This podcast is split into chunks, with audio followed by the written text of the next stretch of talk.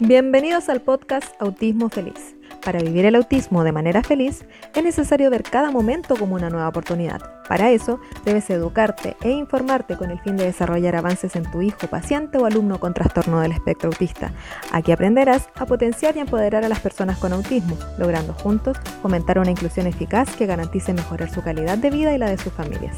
En el podcast Autismo Feliz te ayudamos de dos formas. Primero, abordando las temáticas más importantes sobre el autismo y explicándolas de forma sencilla. Y segundo, te entregaremos tips y pasos a seguir para abordar con ideas prácticas todas las lecciones aprendidas. Ya sea precaución, evaluación, diagnóstico, rutinas o tratamiento, vamos a analizar lo mejor de lo mejor y te lo entregaremos listo para poder aplicarlo.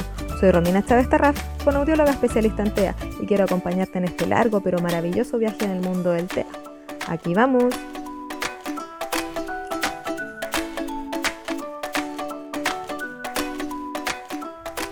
Hola, hola, hola, bienvenidos al episodio 10 del podcast de Autismo Feliz.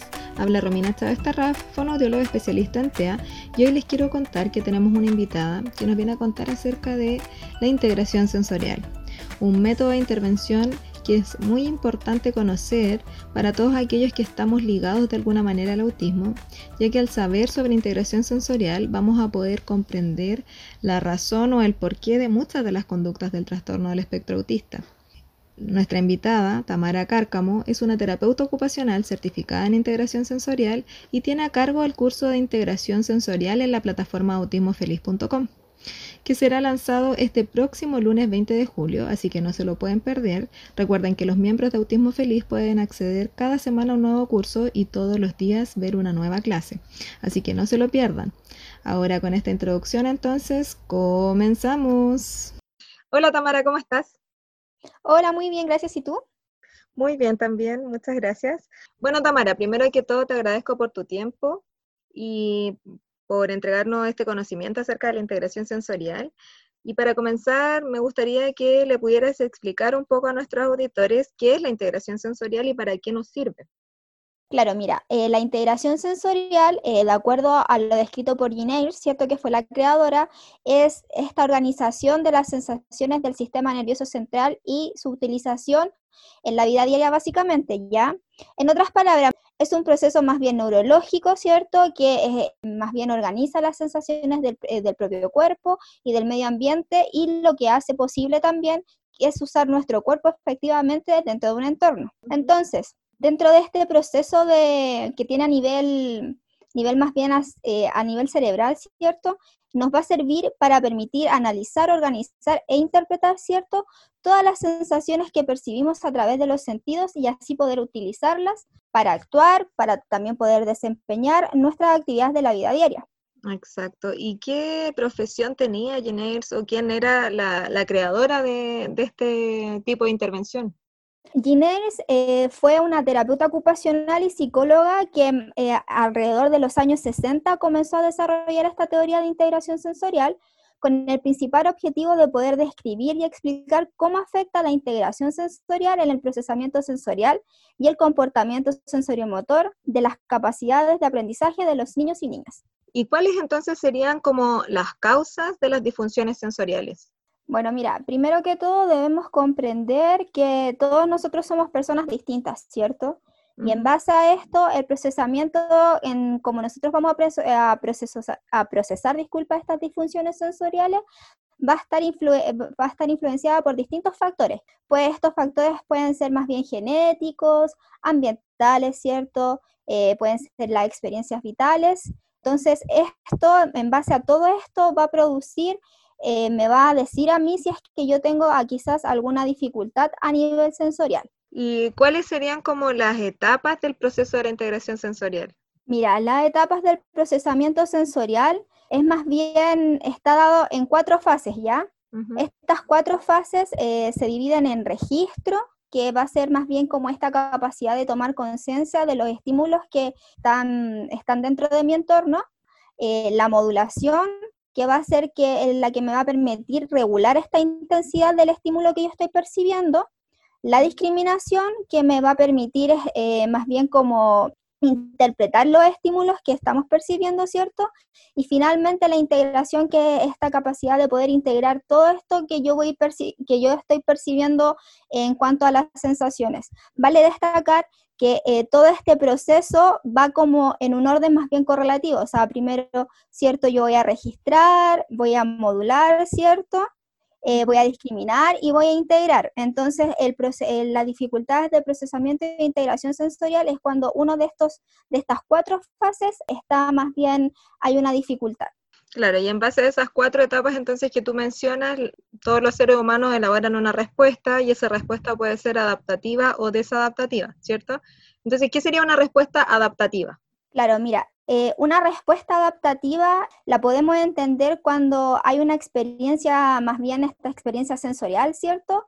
Que está más bien como dada por un propósito o una meta, ¿ya? En este caso, por ejemplo, un niño va a actuar más bien de una forma adaptativa cuando el cerebro va a, organizar estas sensaciones, ¿cierto? De una manera más bien adecuada y eficiente, entonces esto va a generar esta respuesta como un objeto concreto y más bien significativo dentro del propio niño, ¿ya? Entonces, es, es importante que acá hay que entender que es por esto que el, juego dentro de esto y de la respuesta adaptativa es sumamente importante, ya que el juego eh, se convierte en algo más bien significativo que va a generar una respuesta adaptativa porque esta respuesta adaptativa, ¿cierto? Como lo mencioné anteriormente, va a estar dada de un propósito. Entonces, cuando el, niño juega, tiene un propósito, tiene un qué y tiene una motivación también. Entonces, todas estas son las características principales que nosotros, nosotros necesitamos para tener esta respuesta adaptativa. Qué importante entonces es el desarrollo del juego. Bueno, aprovecho de mencionar que esta semana en la plataforma Autismo Feliz se lanzó el curso de juego y autismo, en donde van a poder aprender desde las etapas del juego y cómo potenciarlo en sus hijos para poder hacer pasar a sus hijos de una etapa a otra en el juego y muchos tips. Así que no se lo pierdan en autismofeliz.com. Ya recuerden que cada semana tenemos un nuevo curso y cada día una nueva clase. Entonces, ahora Tamara, cuando hablamos de un trastorno de la integración sensorial, ¿a qué nos referimos? Bueno, sí, como lo había explicado anteriormente, cierto que este es un proceso, cierto que es la integra que es más bien la integración sensorial, entonces el trastorno se va a dar más bien cuando este procesamiento no se está dando de manera adecuada, debido a que eh, el, sistema, el sistema nervioso central, o sea, más bien nuestro, nuestro, nuestro, nuestro cerebro, no está procesando y no va a estar organizando estos impulsos sensoriales que yo estoy sintiendo de, mi entorno de una manera adecuada. Entonces, esto va a proporcionar en el niño o niña más bien una información que no va a ser precisa de, de sí mismo y del entorno que lo rodea. Perfecto. Y entonces, ¿cuántos sistemas sensoriales existen? Mira, actualmente se reconocen ocho sistemas sensoriales, que los principales son los que conocemos todos, que son la audición, ¿cierto? La visión, el olfato, el gusto y el sistema táctil. A esto debemos agregarle el sistema propioceptivo, el sistema vestibular y el sistema interoceptivo. El sistema propioceptivo es más bien el que está a cargo de ver cómo está nuestro músculo, ¿cierto? Y cómo están nuestras articulaciones. El sistema vestibular es más bien el que está a cargo de esta orientación cuanto al equilibrio y al movimiento también. Y la interocepción, que es esta, esta como capacidad que nosotros tenemos de saber cómo están nuestros órganos internos. Bueno, entonces son como estas reacciones de cuando estamos nerviosos, la sudoración o cuando nos duele el estómago, ese tipo de cosas del interoceptivo, ¿no? Claro, todo eso, todo que tenga que ver con cómo nosotros estamos sintiendo nuestro órgano interno. Eso es más bien como a nivel general. Y entonces, en base a eso, ¿cuáles serían los tres sistemas principales considerados para la intervención en integración sensorial y por qué se utilizan esos sistemas? Mira, los tres sistemas sensoriales considerados son el sistema táctil, el sistema propioceptivo y el sistema vestibular. Estos son eh, pilares, los, los, principales pilares del niño en, en, cuanto a su desarrollo. ¿Por qué son tan importantes estos? Porque son los primeros sistemas en madurar dentro del vientre de la madre, entonces por eso son sumamente importantes. Eh, entonces, estos sistemas son los cuales, eh, los que nos entregan la información sobre nuestro, nuestro propio cuerpo y sus límites. ¿Por qué? Eh, como te dije, ¿por qué son tan importantes? Porque básicamente son los que nos van a, los que están eh, más bien como intrínsecamente dentro de nosotros, pero nos van a informar sobre cómo, cómo nosotros percibimos y cómo nosotros debemos estar alerta en cuanto a las futuras experiencias sensoriales que nosotros vamos a obtener. ¿Qué quiere decir esto? Que, por ejemplo, cuando un niño eh, empieza a conocer el mundo, ¿cierto? Lo conoce a través de todos nuestros sentidos y dentro de nuestros sentidos están involucrados el sistema táctil, que el niño por lo general cuando se encuentra en una etapa de juego más bien sensorimotora, cuando están más pequeños, están tocan todo el rato, ¿cierto? ¿Qué necesitan más? Están en movimiento. Entonces ahí tenemos el sistema propioceptivo, el cual está involucrado siempre. El sistema vestibular, que también lo necesitamos para el movimiento, para el equilibrio, y van a ser estos tres sistemas eh, que son principales para poder, para poder obtener un desarrollo óptimo en el transcurso de vida del niño. Mm, perfecto, qué importante saber esto porque por lo general siempre se ha hablado de los otros cinco sentidos externos que antes nos mencionaste y estos tres sistemas son los más importantes para poder realizar una intervención más en los pequeñitos con TEA, ¿no? Y en base a eso, entonces, ¿qué son los perfiles sensoriales? Mira, en base a esto, eh, los perfiles sensoriales son aquellos perfiles que, que, más valga la redundancia, nos van a proporcionar una información del contexto de la vida cotidiana en la que se encuentra inmerso el niño, ¿ya? Entonces, la información que yo voy a obtener de este perfil sensorial va a determinar una respuesta de la conducta del niño en cuanto al procesamiento sensorial, si va a favorecer este procesamiento sensorial o va a dificultar la participación del niño en las actividades de la vida diaria. Entonces, es decir, más bien cierto, esto nos va a permitir em, examinar los estímulos que le resultan un problema o una dificultad a los niños, ¿ya? Y entonces es importante saber también qué es una praxis, ¿no? Claro, praxis es sumamente importante para el desarrollo de todos los niños en general, ¿cierto? La praxis es esta habilidad que nosotros tenemos en, planear, en ejecutar una acción más bien aprendida o nueva. Entonces, como es esta acción aprendida o nueva, ¿cierto? Va a, va a constar de tres etapas básicamente. Eh, la ideación, ¿cierto? Que es esta capacidad que yo tengo de poder idear, la planificación, que es esta capacidad, como lo dice, de poder planificar cómo yo voy a hacer una acción y la ejecución es poder ejecutar. ¿A qué me refiero con esto? Que, por ejemplo, la praxis uno lo ve siempre cuando los niños se, se enfrentan ante una situación nueva o ante un juego nuevo.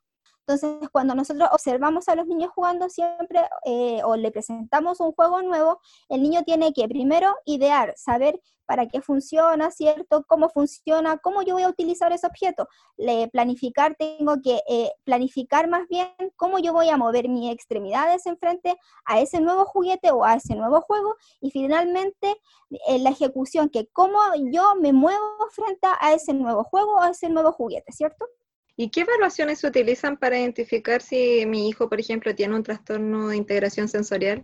Eh, mira, las principales evaluaciones que, se utilizan eh, son el SPM y el perfil sensorial de unidad. El SPM es un cuestionario que nos permite identificar las dificultades del procesamiento sensorial, ya sea en la casa o en el colegio. Y esto eh, tiene algo súper conveniente para todos porque es un, es un cuestionario que nosotros le enviamos a los padres, ya a los padres y a los profesores, que son quienes pasan mayor tiempo con el niño, porque nosotros como terapeuta por lo general lo vemos una vez a la semana y no pasamos gran tiempo con los niños. Entonces, ¿quiénes son los que ven más características de los, de los niños son los, cuidadores, ¿cierto? Los padres y los propios profesores que son quienes nos pueden entregar mayor información en cuanto a cuál es su comportamiento y en dónde tenemos que nosotros también prestar más ojo. En cuanto al perfil sensorial de Winnie este mide más bien el procesamiento sensorial, ¿cierto? Que yo te había explicado al inicio que teníamos este, estas cuatro fases del procesamiento sensorial. Entonces, este va, a medir todo, va a medir el procesamiento sensorial como tal. Entonces va a ver si hay alguna, cómo, cómo es el desempeño del niño en su diario vivir, ¿ya? Y esta pauta también es como la otra, también tenemos, eh, es, una, un cuestionario también que se le pasa a los padres y a los profesores y la cual va a depender va, a depender básicamente de la edad del niño, el cual si uno le va a entregar el de cierta edad o de, o de otra edad, ¿ya? También es importante recalcar que el perfil de Winnie Dan eh, existe una versión para adultos, que muchas veces eh, hay adultos que eh, por distintas razones no, no, pudieron ser evaluados y también puede ser evaluados gracias a este perfil Winnie Dan. Perfecto, qué completa la evaluación porque es importante siempre trabajar en equipo con los terapeutas, en la casa con los padres o cuidadores y también al colegio. Así que es súper importante que una evaluación sea completa. Y mm, no todos los niños también se comportan de la misma manera en la casa, en el colegio o en las terapias, así que también da un perfil súper detallado. Y en base a eso, Tamara, ¿qué características básicas debería tener una intervención basada en la integración sensorial y qué, cuál es el profesional idóneo para realizarla? Bueno, mira, eh, te voy a partir respondiendo por la última pregunta, ¿ya? Eh, el, profesional idóneo más bien es el terapeuta ocupacional, ¿ya?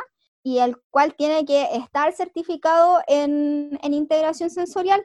¿Por qué? Porque esta es como una subespecialización dentro de la, de la propia intervención de terapia ocupacional. Entonces es necesario conocer, hay que interiorizarse, hay que leer mucho, hay que hacer cursos, hay que tener mucha especialización para poder dar una muy buena intervención de integración sensorial en los niños. Entonces, en base a esto, las características que debe tener una intervención, ¿cierto? Va a ser más bien que debe estar basado generalmente, ¿cierto?, en generar una respuesta adaptativa frente al desafío que yo le estoy poniendo al niño. Entonces, para organizarlo de una mejor manera, una intervención de integración sensorial debe tener, eh, debe, debe una, una, sala más bien, debe presentar distintos estímulos. Ya tenemos que tener en una sala estímulos vestibulares, ¿cierto? Estímulos que me, que me den movimiento, por ejemplo, un columpio, estímulos que me brinden propiocepción, puede ser, eh, puede ser un balón, puede ser una escalera, puede ser eh, un sinfín de cosas, ¿cierto? Y estímulos que me brinden, estímulos táctiles, ¿cierto? también tengo que tener eh, cosas de distintas texturas. Entonces, en base a eso, el terapeuta, ¿qué es lo que hace? Es, es generar, poner una, una actividad, proponer una actividad, ¿cierto? Siempre, siempre considerando, esto es muy importante, siempre considerando el interés del niño. Entonces, considerando el interés del niño, el terapeuta pone una actividad y obviamente de acuerdo al perfil que yo saqué previamente, yo voy a poner una actividad para ver para obtener finalmente una respuesta adaptativa del niño y para poder generar eh, más bien esta, estas nuevas praxis que yo voy a generar en base a esta, a esta intervención, ¿ya? Es importante también eh, recalcar que el desafío siempre debe ser un desafío justo para el niño. Yo no puedo poner desafíos que sean más altos porque por lo general voy a hacer que el niño se descompense, que tenga, que tenga eh, respuestas que yo no voy a querer porque el desafío va a ser más alto de lo que eh, el niño pueda dar y también al revés, si el desafío es muy bajo, tampoco voy a, voy a obtener nuevas praxis dentro del niño, entonces tampoco voy a tener un avance significativo dentro de la sesión. Claro, o sea, también va, el niño se puede aburrir si es muy bajo o se va a frustrar si es muy alto a lo que él puede desarrollar. Así que es muy importante eso y sobre todo lo que mencionabas tú, que el terapeuta ocupacional sea certificado en integración sensorial porque eh, eso va a indicar también la calidad del profesional que está interviniendo, ¿no? ¿Y qué sería entonces una dieta sensorial? Mira, eh, una dieta sensorial es más bien una herramienta, ¿cierto? Que nosotros podemos utilizar con los, con los niños y niñas que presentan dificultades en el procesamiento sensorial. Estas dietas sensoriales por lo general están orientadas en ser utilizadas en el hogar eh, y en la comunidad escolar que son más bien, por ejemplo, no sé, si yo tengo, tengo un niño que tenga, que tiene dificultad a nivel táctil, que le, que le molesta mucho eh, tocar texturas, entonces nosotros vamos a generar una dieta en donde yo te, eh, por ejemplo, yo como terapeuta te puedo indicar, eh, mire, en la casa hay que tener cuidado con ciertas texturas, ¿cierto? Hay que quizás primero, antes de trabajar con el niño o antes de jugar, con ciertas texturas, más bien hay que brindarle estímulos más bien de tacto profundo o propioceptivo, ¿cierto? Para poder así eh, preparar al niño ante una actividad y así finalmente ir obteniendo respuestas adaptativas, ¿ya? ¿Y qué tips básicos podrías entregarle ahora a los padres para realizar en casa en este periodo de cuarentena con sus hijos? Claro, eh, lo principal, lo principal de todo esto es tomarse el tiempo, ¿cierto? Y jugar con el niño, conocer cuáles son sus intereses del niño, ¿cierto? En base a esto, quizás tip a nivel, por ejemplo, táctil, puede ser que si uno ve que, el niño tiene dificultades más bien al tacto, yo como papito me doy cuenta ya de que, de que, mi niño quizás es más, eh, es más reacio al tacto, ¿cierto? Puedo eh, jugar con jugar con plasticina, ¿cierto? envolver al niño en una manta es una actividad súper buena, súper buena porque a la vez nosotros le estamos entregando estímulos táctiles, ¿cierto? Y estamos generando también estímulos propioceptivos. Y es importante recalcar que el, el, estímulo propioceptivo es un gran modulador dentro de todos los sistemas sensoriales. Entonces, yo todo lo que, lo que aplique a nivel propioceptivo me va a generar una, una respuesta más bien acorde a lo que yo espero del niño.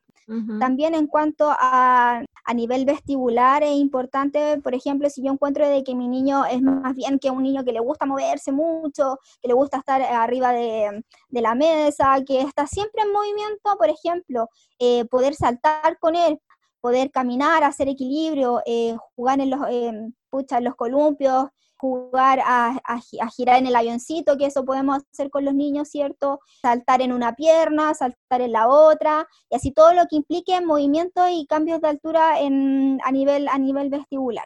Muchas gracias, Tamara, por entregarnos esta información, ya que para muchos la integración sensorial o saber que tenemos más de los cinco sentidos externos o las dietas sensoriales son conceptos completamente nuevos, así que muchas gracias por explicarnos en qué consiste eh, la integración sensorial y, su fundamento. Bueno, con esto entonces llegamos al fin de este episodio, dejándolos cordialmente invitados a nuestro próximo capítulo del podcast de Autismo Feliz y a visitar la plataforma Autismo Feliz donde si quieren saber más acerca de este tema, este lunes 20 de julio se lanza el curso de Tamara sobre integración sensorial y cómo favorecer el desarrollo de sus hijos conociendo las bases y tips para aplicar en casa según el perfil sensorial de su hijo. Así que no se lo pierdan. Recuerden que en la plataforma autismofeliz.com tenemos cada semana un nuevo curso y cada día una nueva clase. No sé, Tamara, si quieres agregar algo que los papás van a aprender en tu curso. No, yo los quiero, bueno, principalmente los quiero dejar eh, muy invitados a que tomen el curso porque igual está, está hecho en base a las eh, principales conocimientos que todo, que todo papá debe tener en frente a, esta cuando el, niño presenta alguna disfunción de integración sensorial. Entonces así es mucho más fácil para los papitos poder comprender cómo, cómo procesa su niño y que también cómo, cómo ayudarlo dentro del hogar, que es lo importante. Así que los dejo cordialmente invitados al curso. Está muy claro, está muy resumido, está, está muy ameno en cuanto a al lenguaje, ¿cierto? En cuanto a la explicación y en cuanto al orden, que igual eso es bastante importante en comparación con, con, otros, con otras formas en que nosotros podemos eh, acercarnos a la integración sensorial. Perfecto, muchas gracias Tamara y no se lo pueden perder porque va a estar muy bueno. Llegamos hasta acá entonces, hasta pronto.